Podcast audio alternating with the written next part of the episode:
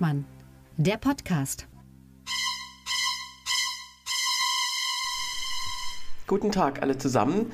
Heute am 21. September zu Folge 48 unseres Podcasts Lucke und Hengstmann. Und äh, das ist wie immer der Politik, der Politik-Podcast mit Augenzwinkern. Ja, schöne äh, Sprechübung am frühen Morgen. Ähm, und äh, der besteht aus zwei Personen, nämlich aus Sebastian Hengstmann in Magdeburg. Hallo, Sebastian. Hallo Tillmann. Und aus Themalucke in Berlin. Ja, grüß dich. Grüß dich bin ich ja, bin ich ja froh, dass ich äh, hier bin, muss ich sagen. Bin ich wirklich froh. Weil du ja neuerdings Podcasts auch mit meinem Bruder machst. War jetzt schon der zweite Podcast, den du mit meinem Bruder gemacht hast. Kann ich übrigens nur empfehlen, Zungenspitzer der Podcast. Genau, diese Woche ähm, eine Sonderfolge so ein bisschen zu einem halben, äh, einer halben Wahlperiode Ampelkoalition. Die feiert ja jetzt Jubiläum die nächsten Tage. Ja. Äh, da hast du dann lieber meinen Bruder gefragt. Da habe ich den gefragt und habe mit Benjamin Eisenberg und Isabel und äh, Isabel äh, Arnold und ihm eine, naja, mh, Diskussion geführt. Wir können ja mal reinhören. Ja. Ansonsten. Ist die schon online? Äh, die ist gestern online gegangen, ja. Okay. Nicht, dass ich Zeit hätte, aber egal. Ja, du hast eine Premiere vor dir heute Abend mit ja, genau. Äh, Lars Johansen und einem genau. Programm namens Klappe das Letzte. Genau, das wird ein Filmprogramm äh, über Politik. Also, ja, guckt es euch an. Es wird, geht um Filme und um Politik. Gut. Genau, und lustig. Und ansonsten hast du auch was Tolles, nämlich einen Leserbrief, habe ich gehört, oder? Ja, gut. Ähm, ja, es geht halt darum, dass Janine Wissler, ihres Zeichens Vorsitzende der Linkspartei, jetzt äh, den Vorschlag eingebracht hat, dass man die Noten in den Schulen abschaffen soll. Und ich habe den Leserbrief jetzt nicht wörtlich hier, weil das wäre auch ähm, zu blöd, das, das so genau vorzulesen. Es geht aber im Großen und Ganzen darum, Achso, das war jetzt ein Leserbrief nicht, äh, nicht für uns, sondern für deine Heimatzeitung. Genau, mal wieder so, ich, dachte, also, ich dachte schon, wir hätten was bekommen. Nö, Thema. Nee, das nennt man ja dann auch nicht Leserbrief bei einem Podcast. Genau, da ist es dann Feedback. Aber lass uns das Thema ruhig mal anschauen. Also Janine Wissler, unsere, äh, unsere geliebte äh, Linksparteivorsitzende, hat wie gesagt fordert, die Noten abzuschaffen. Jetzt gingen natürlich wieder die Wellen hoch. Und was ich halt sehr lustig fand, dass eine schrieb, ja, man muss ja jetzt die Faulheit der Kinder, die sowieso schon immer fauler werden, nicht auch noch unterstützen, indem man überhaupt keine Leistungsbereitschaft an den Schulen mehr fordert. Ich war schon immer eine rote Socke, aber ich wähle nur noch eine Partei mit der Wagenknecht an der Spitze. So, jetzt gibt es da zwei Aspekte. Punkt 1, Noten abschaffen hat sie so nicht gefordert, sondern sie hat das starre Notensystem abgeschafft und fordert jetzt im Prinzip, naja, sowas wie eine schriftliche Bewertung. Ich weiß nicht, ob du. Da freuen sich alle kind Lehrer über äh, sehr viele Überstunden. Genau. Kennst du Kinder im Grundschulalter?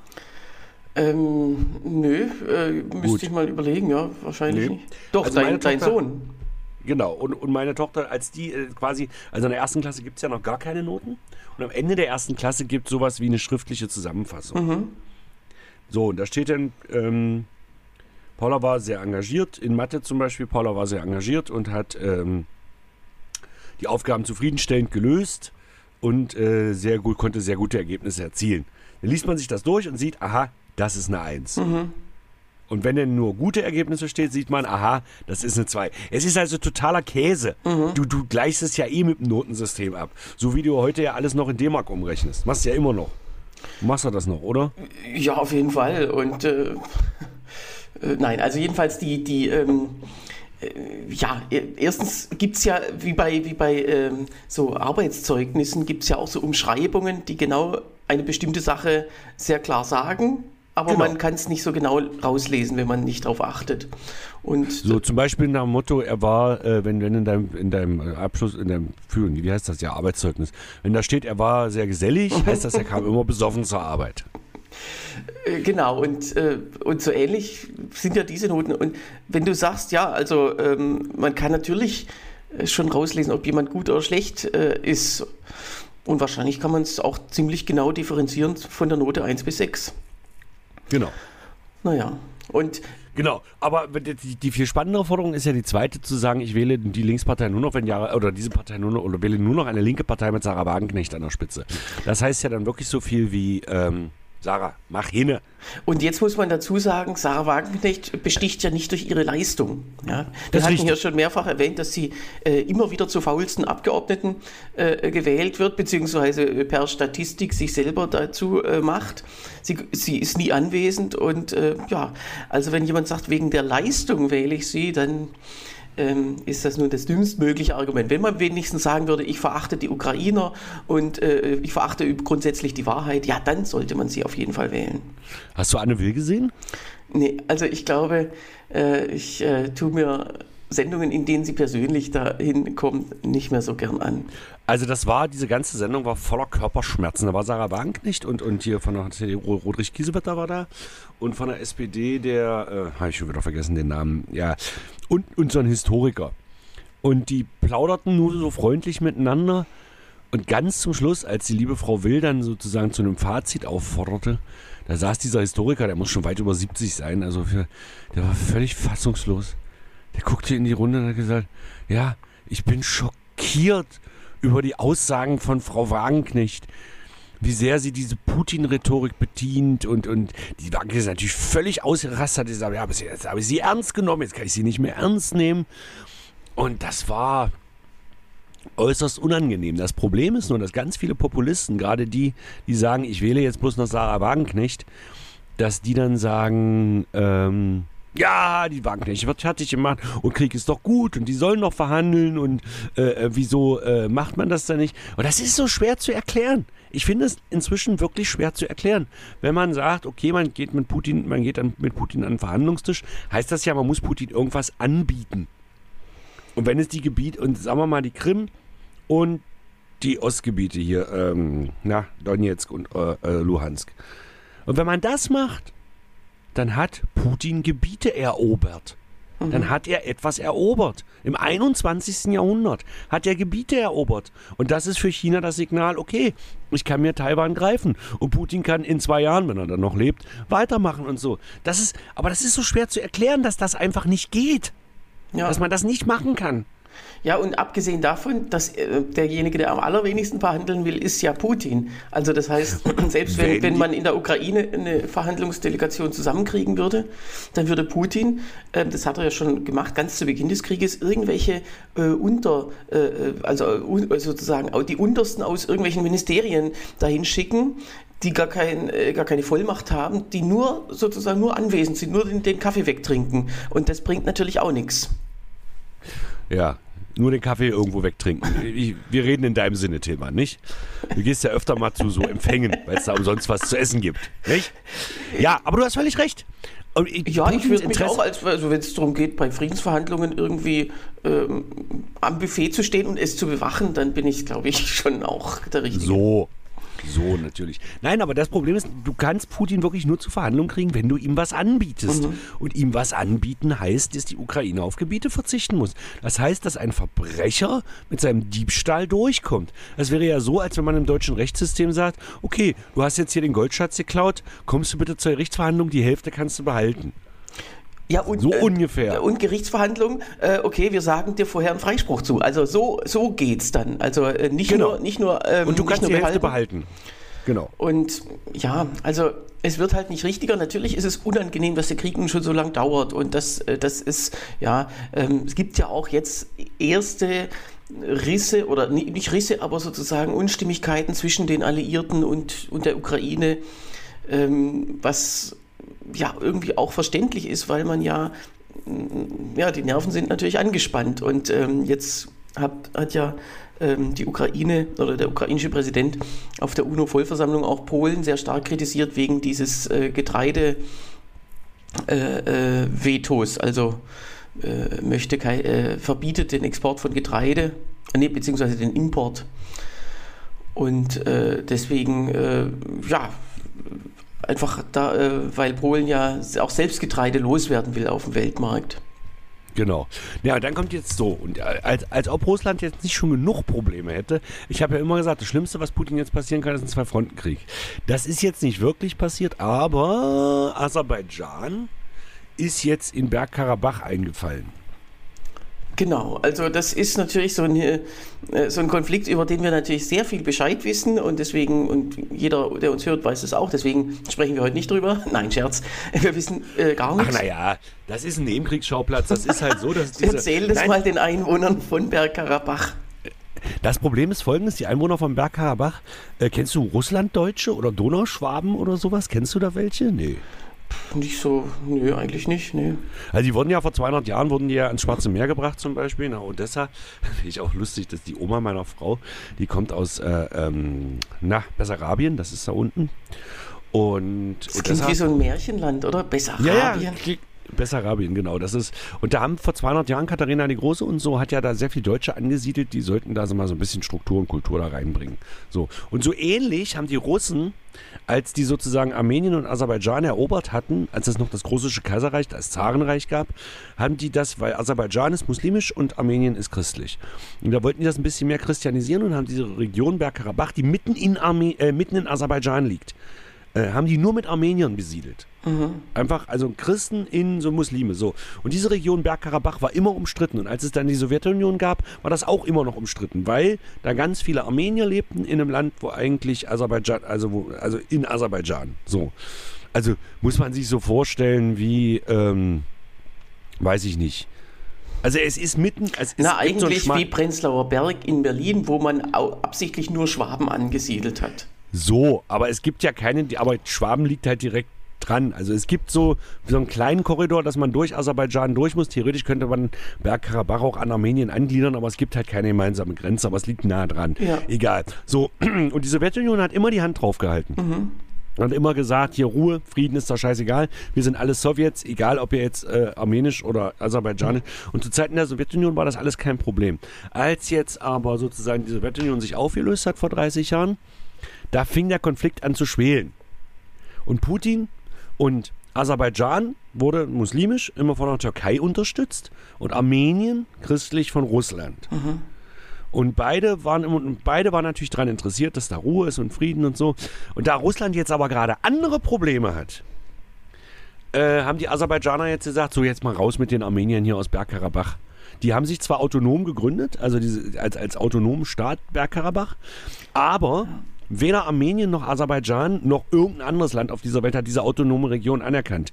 Aserbaidschan logischerweise nicht, weil es ihr eigenes Staatsgebiet ist und Armenien sagt, sie würden das gerne nach Armenien reinholen. Da wäre es ja blöd, wenn sie da einen eigenen Staat anerkennen würden. Wobei ich denke, Russland hat das ja auch gemacht. Hat es Der auch hat ja die gemacht. ganzen dann hat er die ganzen Volksrepubliken da erstmal als souveräne Staaten anerkannt. Wenn die dann freiwillig der Russischen Föderation beitreten, ist das ja nicht sein Problem. Genau. Ja. Also es, wie gab gesagt, ja noch, es gab ja noch äh, drei Tage vor Beginn des Ukraine-Krieges gab es ja diese Szene im Kreml, äh, wie Putin also nacheinander irgendwelche hochrangigen Leute fra- abfragte, sind sie für die Anerkennung des, der zwei Staaten, Donetsk und, und Lugansk? Und äh, dann gab es ja, hat irgendein Geheimdienstheini ähm, sich versprochen und gesagt, ja, ich bin für die Annexion. Und Putin hat ihn dann so richtig so, wie so ein Schulbuben eben, ge nein, nein, es geht hier nur um die, also der hatte sich sozusagen versprochen und ähm, ein halbes Jahr später war ja dann im, äh, ziemlich genau vor einem Jahr dann diese äh, Einverleibung dann. Ja. genau. Ja, Das jedenfalls. ist ja jetzt offiziell, das habe ich mich sowieso mal gefragt, das ist ja jetzt alles offiziell russisches Staatsgebiet, Ja. zumindest von Russlands Seite aus. Also wird doch auf russischem Grund und Boden Krieg geführt, oder nicht? Ja, das, ist, das wäre jetzt ein Argument für Sarah Wagenknecht, oder äh, dass man sagt, man darf nicht auf russischem Gebiet kämpfen oder, oder es ist gefährlich, dann kommt die Atombombe. Ja, die ist jetzt seit 19 Monaten nicht gekommen, seltsamerweise. Die wird auch Genau. weiter nicht kommen, aber man kann immer das schön Angst so. davor haben. Habe ich mir auch mal so gedacht, wenn er die Bombe, dann wird er. Und zwar hätte er ja schon längst. Genau, also ist äh, nichts Neues in der Hinsicht. Bei, bei Bergkarabach gibt es jetzt eben tatsächlich was Neues. Also übrigens, kleine äh, Korrektur, also die Selbstbezeichnung heißt ja Arzach. Ja, Ähm, genau, die, das finde ich jetzt nicht so viel. Ja, genau. dort, dortige Bevölkerung, ich weiß nicht, manchmal hat man so in den Medien dann so eine Berichterstattung und äh, plötzlich ändert sich der Staatsname von irgendeinem Land und kein Mensch weiß, warum das ja, jetzt zum so Beispiel äh, Myanmar, ähm, ja, Kambodscha. Nee, Hm, nochmal, jetzt bringe ich was durcheinander. auch nicht Was? Thailand? Nee? Nein, also es ging um Birma. Birma, Myanmar. Ich wollte dich genau. gerade ein bisschen ärgern. Ja, ich habe jetzt gerade überlegt, ich wusste, irgendwas war. Birma hieß früher Birma und äh, heißt jetzt Oder Myanmar. Burma, also im, im Englischen ja, wird es ja gleich ausgesprochen, Burma. Und Birma, ja, Ähm, genau. Und man konnte es mit I oder mit U schreiben. Ähm, genau. Und das heißt jetzt Myanmar und jetzt weiß keiner mehr Bescheid. Naja, was heißt jetzt? Also äh, seit 1988 oder 89, nee, 89. Auch schon Ist ja egal. länger. Ich habe noch äh, gelernt Burma. Birma. Ja, oder Belarus, Bravo. Weißrussland und so weiter. Und äh, Bergkarabach, Na also gut, die aber das geht ja. Selbstbezeichnung, der, die Bevölkerung, da gab es sogar ein, ein Referendum in diesem Gebiet. Hm. Und das heißt jetzt Arzach, weil es natürlich historisch irgendwie ähm, äh, sozusagen wichtiger äh, klingt. Aber Aber um jetzt. Jetzt gab es die, ähm, äh, die Entwicklung diese Woche. Am Dienstag gab es den einen erneuten Angriff. Also wie, wie du sagst, also es gab immer schon mal kleinere Scharmützel. Der, das letzte größere Scharmützel war 2020, wo auch wirklich einige Gebiete schon sozusagen abgezweigt wurden ähm, von Seiten von Aserbaidschan. Und jetzt tatsächlich äh, zwei Tage Krieg oder anderthalb Tage und die vollständige Kapitulation. Das heißt, jetzt ist möglicherweise dieses Gebiet Geschichte. Also zumindest wieder aserbaidschanisch. Und die, die Frage ist, ob die Armenier da jetzt gehen müssen oder nicht. Das ist ja sowieso immer so ein Ding, dass man sagt, naja, solange ich da in Frieden leben kann, ist es mir egal, ob. Äh, Können sie nicht. Das also, weiß ich halt nicht. Das, äh, ich gehe schon davon aus, also das Gebiet hat ja, ähm, äh, wie viele Einwohner? Etwa 100, 150.000, also richtig viele sind es nicht. Es ist ein Gebiet, was sehr dünn besiedelt ist, aber ähm, man muss halt wirklich bedenken, dieses Aserbaidschan, also wenn man sich diesen Aliyev anguckt, äh, äh, bei dem wechselt sogar Erdogan die Straßenseite, wenn ja, ja. Also das ist Und wirklich das- ein, ein Potentat von ganz besonderer Qualität. ähm, halt nur nicht besonders wichtig oder einflussreich weltweit gesehen. Aber ich glaube, das, das zeigt jetzt einen ganz anderen, ähm, ähm, ein ganz anderes Symptom. Der Russe kriegt jetzt langsam wirklich Probleme. Ich habe jetzt gehört, dass hier sein Bluthund in Tschetschenien, ähm, wer ist er denn? Kadirov. So, dem soll es wohl auch nicht so gut gehen. Und jetzt stell dir mal vor, jetzt drehen die Tschetschenen wieder durch. Also Kadirov so. ist ja, also der, soll wohl, also er ist jetzt gerade wohl wieder aufgetaucht mit einem Video, das aber wohl angeblich auch schon zwei Monate alt sein soll. Dem soll es nicht so gut gehen. Jetzt nehmen wir mal an, Kadirov ist weg. So, und die Tschetschenen sagen jetzt, ach Mensch, Russland ist eh gerade beschäftigt, wie wär's mal ein bisschen Freiheitskampf? Ja, und es ist ja bei Armenien tatsächlich, äh, wenn wir nochmal da, kurz dabei bleiben, ähm, äh, ganz seltsam. Also wenn man jetzt sagt, Demokratie versus Diktatur und eine Diktatur greift eine Demokratie an. Armenien ist trotz aller Mängel, da gibt es viel Korruption, da regiert äh, äh, ähm, Pashinyan, das ist im Grunde auch ein, ein Populist, aber er ist demokratisch mehrfach gewählt und auch mal ab, äh, also zwischendurch gab es auch mal andere Regierungen. Also das ist eine ähm, Demokratie.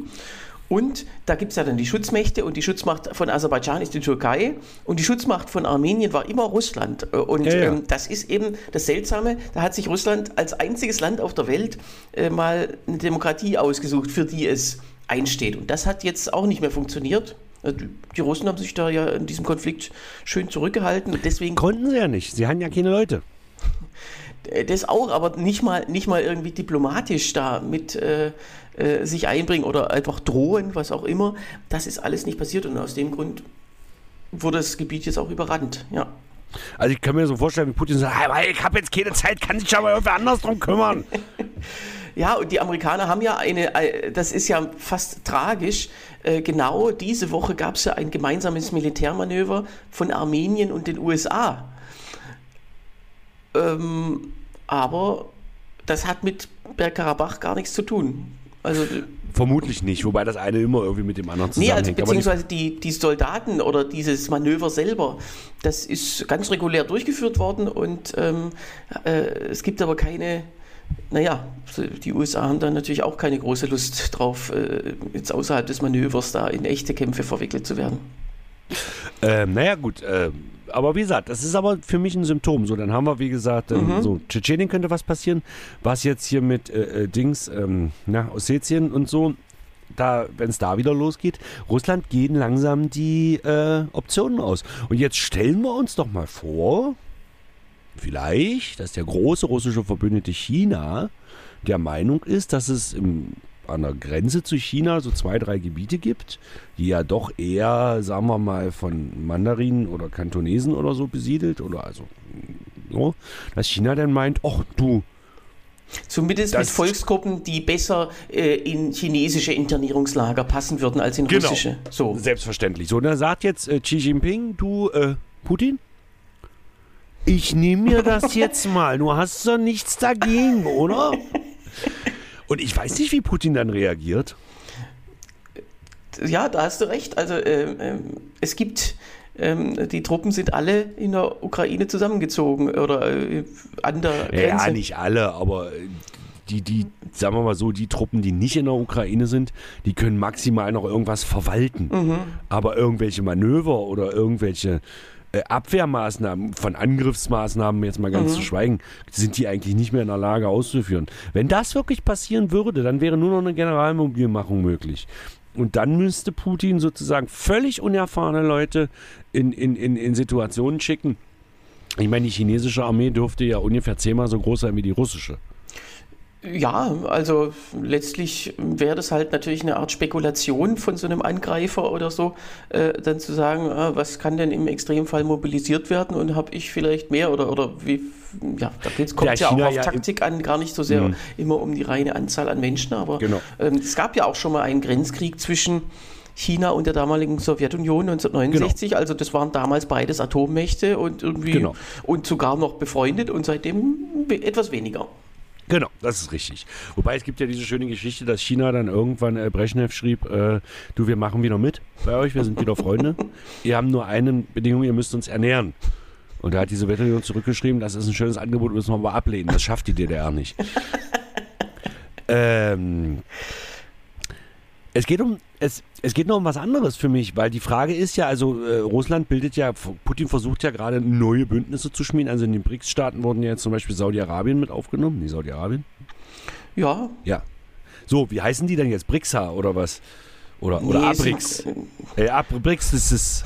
Äh, nee, ist ja S, nicht ja A. Ja, es ist egal. tatsächlich immer, also ähm, äh, die G20 hat ja jetzt auch die Afrikanische Union aufgenommen, sodass man eigentlich G21 heißen müsste. Und streng genommen ist die G20 ja auch nur G19 und die EU.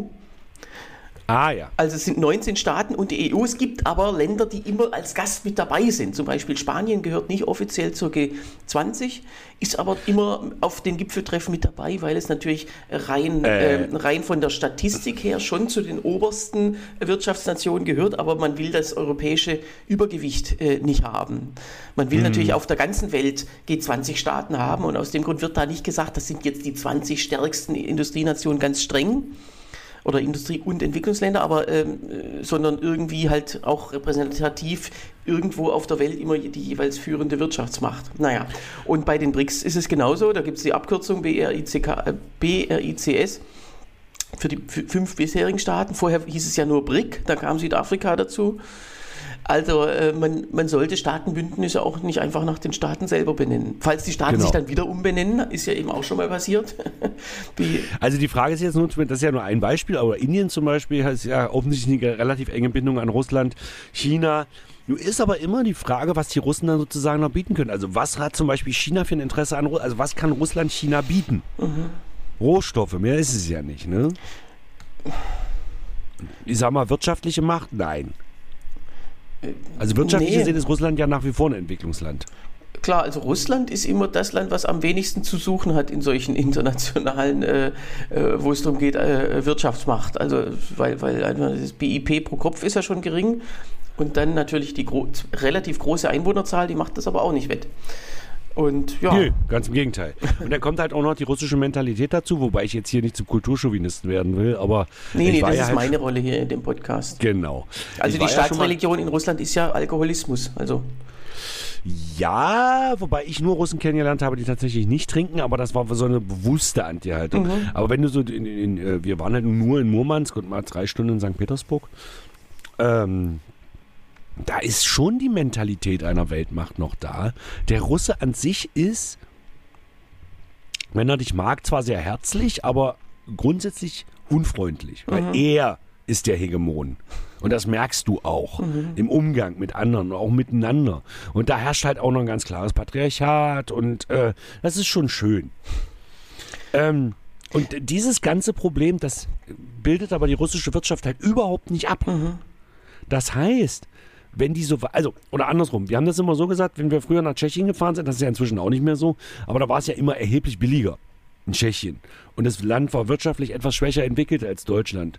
Und äh, wir sind da mal gerne hingefahren, weil da billig essen ging und so. Und dieses, dieses Missverhältnis zwischen Deutschland und Tschechien, das gab es zwischen Tschechien und Russland in die Richtung auch. Mhm. Also das heißt, Russland war quasi das Tschechien von Tschechien. Für mich. So. Also das, was sozusagen, das war Russland nochmal. Die Tschechen haben sich davon aber inzwischen sehr gut erholt und sind auch wirtschaftlich äh, langsam auf einem sehr, sehr guten Weg einer stabilen Wirtschaftsmacht hier in Europa zu werden, so wie Polen auch. Oh, Brösel auf der Scheimei. Die Russen aber nicht. Ich habe bei den Gefühlen das Gefühl bei den Russen, es wird immer, immer weniger. Wobei jetzt hier so Memes durchs Internet geistern. Ja, danke, kann man sehen, was die Sanktionen bringen. Deutschlands Wirtschaftswachstum liegt ja gerade im Moment bei 0, minus 0,3 Prozent oder so. Mhm. Russen 2,1 Prozent. Was aber immer verschwiegen wird, das ist ja nur wegen des Kriegs. Mhm. Weil Rüstungsindustrie, äh, der Staat schießt einen Haufen Kohle in die russische Wirtschaft rein, mhm. um das irgendwie zu stabilisieren. Die Frage ist ja halt auch, wie lange Putin das durchhält.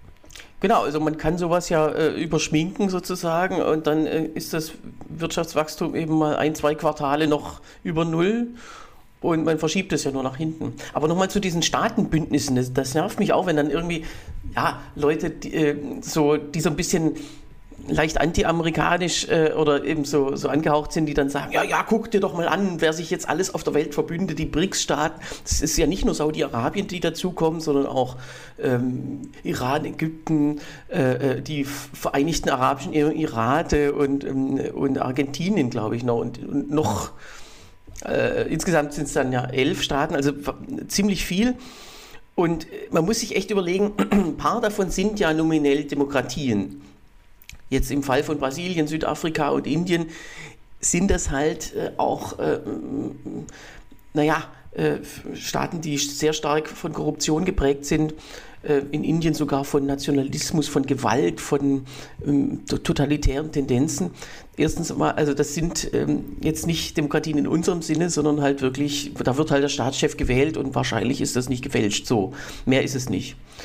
Ähm, und das geht denen wirklich nur um Interessen. Es geht nur darum, was kriege ich vom anderen. Da geht es nicht darum, wir wollen jetzt ein Gegengewicht zu den USA im Sinne von, wir haben hier eine, eine Ideologie, die wir durchsetzen wollen, äh, die wir für gut halten.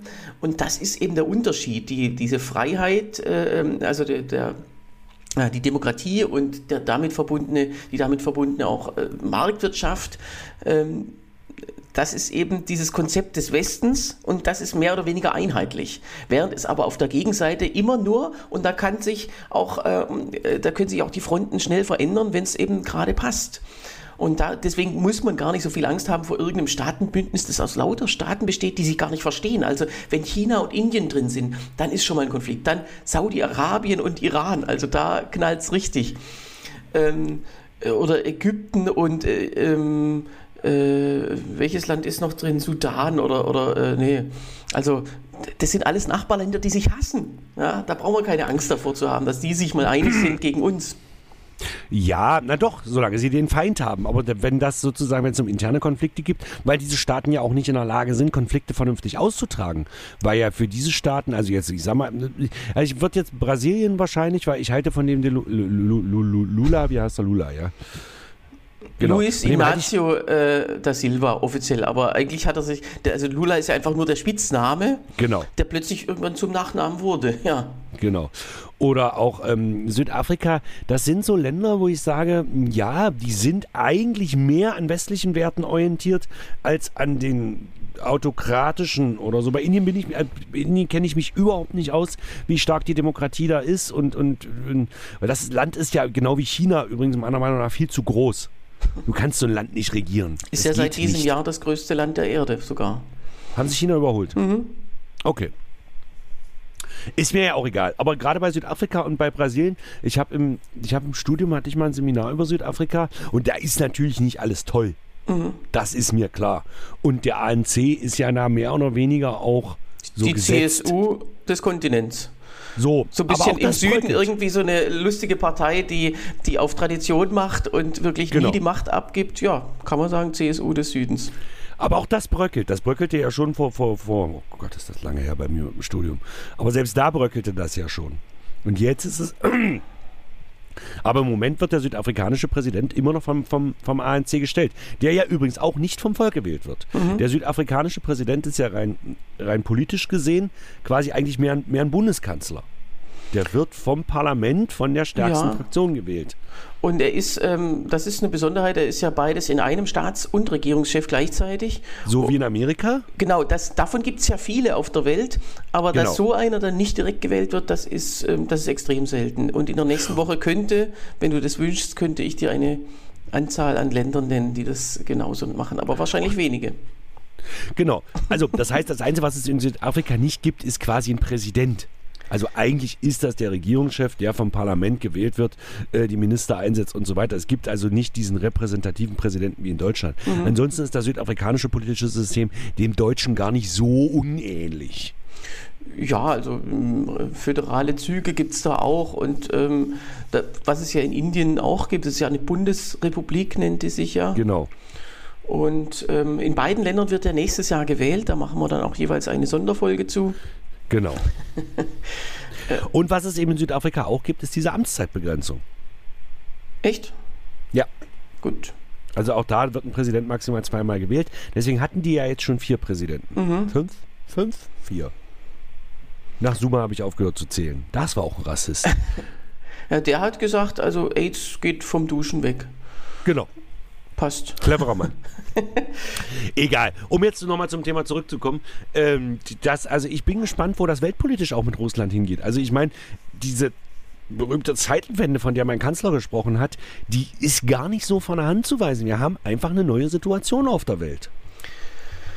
Äh, ja, schon, aber äh, das ist halt alles nicht nachhaltig. Äh, äh, also wie gesagt, äh, erstens mal nicht nachhaltig mit im, im, im äh, Sinne der, des Klimas, der Umwelt und so weiter, weil, da, weil solche äh, ähm, Regime oder solche Regierungen, die auf Korruption aus sind, die sind immer auf den kurzfristigen Nutzen aus. Immer, was nützt mir jetzt? Die Zukunft ist mir scheißegal. Und deswegen, die Demokratie hat es ja zwar schwer bei solchen Themen, die ein bisschen länger in die Zukunft reichen, aber sie hat es immer noch leichter als korrupte Regime oder gar Diktaturen, die eben nicht äh, an die Zukunft denken. Selbst China, wo immer gesagt wird, China denkt voraus, aber China macht den Plane Planeten äh, und damit sich selber ja auch äh, kaputt. Äh, dazu kommt halt auch, dass man äh, ähm, ja, dass, dass, dass die Zukunft dann ähm, natürlich auch gelegentlich kriegerisch ist, wenn man, äh, wenn man das möchte als solcher Staat. Und deswegen, das, äh, ich, ich da, bin da nicht so pessimistisch. Natürlich wird es immer irgendwelche Störenfriede geben, aber die haben ja letztlich nichts anzubieten. Die machen nichts Genau. Kon- Konstruktives, sondern die machen destruktiv, was schlimm genug ist, aber äh, der, solange eben der Westen, und das ist ja trotz allem immer äh, so gewesen, dass der Westen einheitlich ähm, denkt Genau. und die Demokratie verteidigt. Und da passen dann selbst Leute wie die polnische Regierung ähm, irgendwie in, in, die westliche, in die westlichen Werte. Die ungarische Naja. schon weniger, muss man leider sagen. Ja, äh, die würden ja am liebsten sich auch als äh, russische Republik äh, bewerben. Naja, ganz so schlimm ist es nicht. Aber du darfst nicht vergessen, dass Polen, also in Ungarn gab es halt 56 diesen Volksaufstand, der von der Sowjetunion niedergeschlagen wurde. Das war's aber.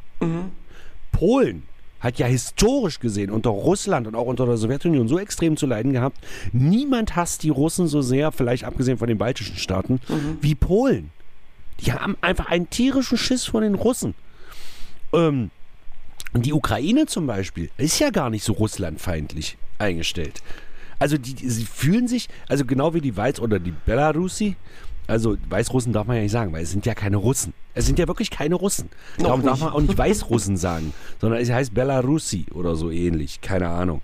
Egal. Die fühlen sich traditionell eher schon Russland zugehörig. Das ist schon irgendwie eine Ethnie, wenn man sowas wie eine Ethnie überhaupt anerkennt. Aber die Balten, die Polen, die, die, die Slowaken, die Tschechen, äh, die Rumänen und so weiter. Na, bei den Rumänen ist es immer noch so ein bisschen was anderes, aber ähm, die äh, fühlen sich eigentlich eher Russland, also Russland hat die überfallen, hat die unterjocht, hat die erobert gehabt. äh, Die haben auch unter der Hegemonie des Ostblocks hatten die nicht wirklich Spaß unter dem Russen. Die mögen die Russen nicht. Und das ist das, was Polen sozusagen an uns eher bindet, weil wir gemeinsam gegen den Russen sind.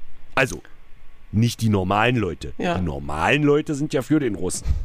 Ja, aber darum geht es mir jetzt nicht. Ja. Und bei Ungarn ist das Polen strenge- übrigens auch äh, äh, am 15. Oktober ist da eine Parlamentswahl. Auch Mhm. natürlich sehr spannend. Ähm, weil äh, da geht es ja dann wieder auch um vier Jahre Kaczynski oder nicht, oder beziehungsweise Kaczynski ist ja nur immer in der zweiten Reihe. Aber Warum eigentlich? Hm, weiß ich gar nicht. Also das, ähm, also es gab, die Geschichte der Kaczynskis werden wir nächste Woche aufdröseln oder übernächste. Genau. Bei einem äh, wissen wir das Ende ja schon, aber egal. Ähm, ja, und, und, und, und Ungarn ist dann halt noch so eine spezielle Sache. Äh, Erdogan ist so ein, äh, Quatsch, nicht Erdogan, äh, ähm, äh, Orban ist ja so ein Schläger. Das ist ja so ein typischer Schulhofschläger-Typ. Ja. Ja, der will einfach anders sein. Und äh, da ist ganz Europa gegen Putin, ist es halt eher, eher, eher für Putin. Er will halt was Besonderes sein. Ja? Stimmt. Und ähm, ja, ich bin gespannt. Ich bin sehr gespannt. Ja, Ich und das ist ja jetzt auch gar nicht so äh, schlecht, dass jetzt in dieser polnisch-ungarischen Achse der, naja, der, der des, ähm, also die sind sich ja einig in der Schädigung des Rechtsstaats, in dem Abgreifen von EU-Subventionen ohne Gegenleistung, in der Flüchtlingsablehnung. Das, Genau. Da gibt es ja jetzt so Risse, weil, weil die Polen sehen, oh, ähm, ganz so scheiße wie die wollen wir jetzt ja doch nicht sein. Genau. Und darum, also sagen wir mal so, die Polen sind noch nicht verloren. Ja, so wie die Nationalhymne äh, der Polen auch äh, besingt. Noch Genau. ist Polen nicht verloren. Ähm, Ungarn ist halt schwierig. Müsste man mitten aus der EU so rausschneiden. Also nehmen wir mal an, äh, ich meine, das sind ja, glaube ich, auch nur 10 Millionen oder so. Das würde jetzt nicht weiter auffallen. Aber Ja. äh, das ist ein Die Loch können- mitten in der EU. Die können wir doch nach Bergkarabach umsiedeln, dann ist das Gebiet wieder voll. Nein, also Genau. wir schweifen ab. Ja, äh, es tut mir ein bisschen leid um Bergkarabach, aber das war es jetzt wohl. Und das war es auch fast mit unserem Podcast. Ich habe noch, Ja. ich hab noch eine kleine ähm, Ankündigung. In der nächsten Woche können wir vermutlich reden über die spanische Regierungsbildung. Da steht Okay. also im Parlament die Wahl des Ministerpräsidenten an.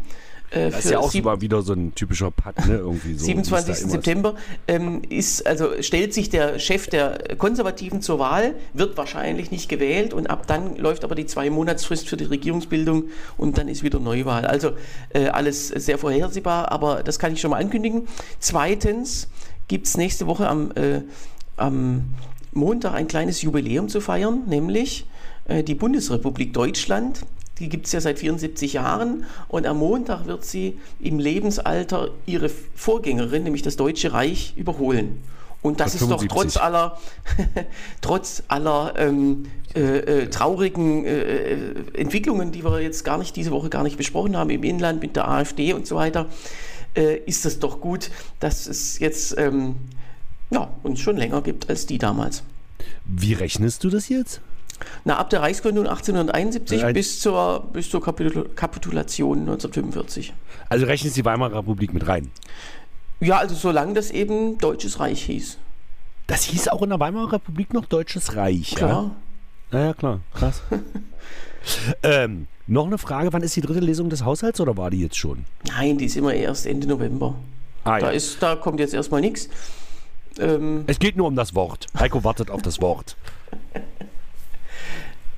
ja, und wer weiß, was das, wer nicht weiß, was das Wort ist, hört bitte alle Podcast-Folgen. Nein, es war letzten äh, November. Äh, also es, da gibt es ja immer ein Haushaltswort, ein, ein Codewort, was die Abgeordneten Genau. dann vereinbaren, ähm, äh, was sie dann heimlich in alle Reden einbauen. Und man wird es dann erst hinterher Jahr. sehen. Ich gucke mal ganz kurz, das war unsere dritte oder vierte Podcast-Folge. Mhm. Und da hast du es am Titel Kapitänsbinde. Ja. Folge 4 ist das und äh, es ist Genau. tatsächlich äh, sehr unterhaltsam. Ja, hört äh, mal. Wenn euch das interessiert, hört da rein. Genau, ansonsten hören wir uns äh, nächste Woche wieder am 28. September und bis dahin wünsche ich dir eine schöne Woche, eine schöne Premiere heute Abend. Viel Erfolg, schöne Grüße an äh, den Kollegen Lars Johansen Mache ich gerne. Und ja, dann vielen Dank. Äh, schreibt uns, schreibt uns. Ja, bitte an lucke.hengstmanns.de per E-Mail oder hier unter die Folge auf unserer Homepage lucke.hengstmanns.de oder an 0391 40 255 40. Da habe ich jetzt ein Dreivierteljahr nicht reingeguckt in den Ding. Äh, Werde ich aber heute Abend definitiv Ist machen. immer, äh, immer, Ja, ja, immer ich gut, weiß, ich weiß, du regst dich jedes Mal drüber auf. Ja. Ja? Also hier sind absolute Profis am Werk. Äh, Alle, Genau. alle 20 Jahre gucken wir mal in die Mailbox. Und äh, bis dahin äh, wünschen wir euch, wie gesagt, eine schöne Woche.